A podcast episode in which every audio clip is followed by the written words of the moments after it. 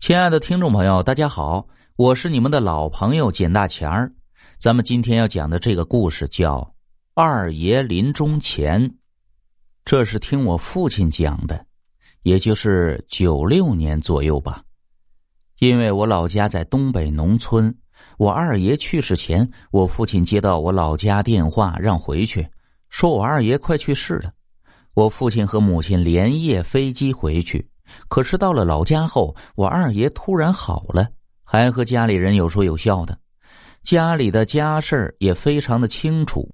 更不可思议的是，我父亲回去后发现半个多月都不吃不喝的二爷滴水未进，精神还是那么好。于是我父亲和几个本家兄弟就商量，觉得有些不对劲儿。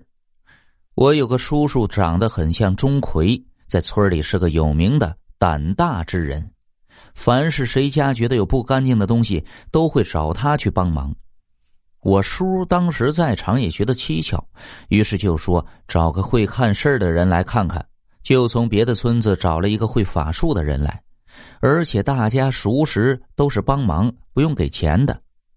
那人来了以后，到我二爷房间里一看，然后转身就出来了，告诉我父亲说。老头子，真人早就死了，现在这个不是真人，是小鬼附着了。另外，大门口的沙石堆上还坐着一个小鬼等着呢。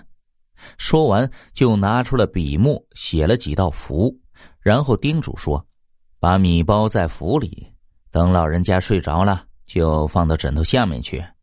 等死了后，再把这个符放到碗里烧了，碗里装上米。”插上三支香，烧点纸钱，找个人端着，不要回头，一直走到十字路口丢掉就行了。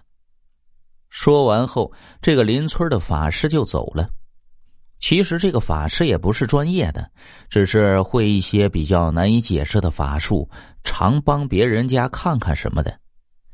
当天晚上，本家的几个兄弟就这么办了。我叔叔把包有米的符放到我二爷的枕头下面，然后屋里留了两个人，其他的都去别的屋聊天了。从我父亲来讲，他原本是不相信的，因为在南方城市里工作生活了四十多年，那年都六十多岁了，城里面没有农村那么讲究。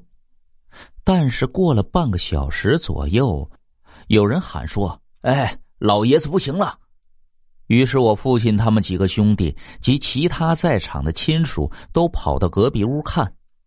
我叔叔一进屋就说：“哎呀，还真是那么回事儿后来听我叔叔讲，他说一进屋就看见我二爷的脸在半个小时里一下子衰老了很多，那种活人的精气神一下子就不见了，只有出的气儿，没有进的气儿。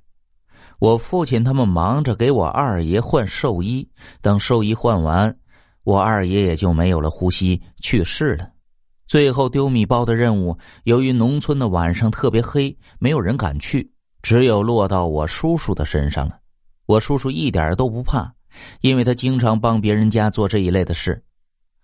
晚上十二点刚过，他就独自一个人端着米碗，插着香，顺着夜路走了三四公里，找了个路口把碗丢了，然后还找了个地方蹲了会儿，抽了支烟。才走回来的，据说呀是害怕小鬼又跟回来，所以要找个没人的地方等一会儿再回来。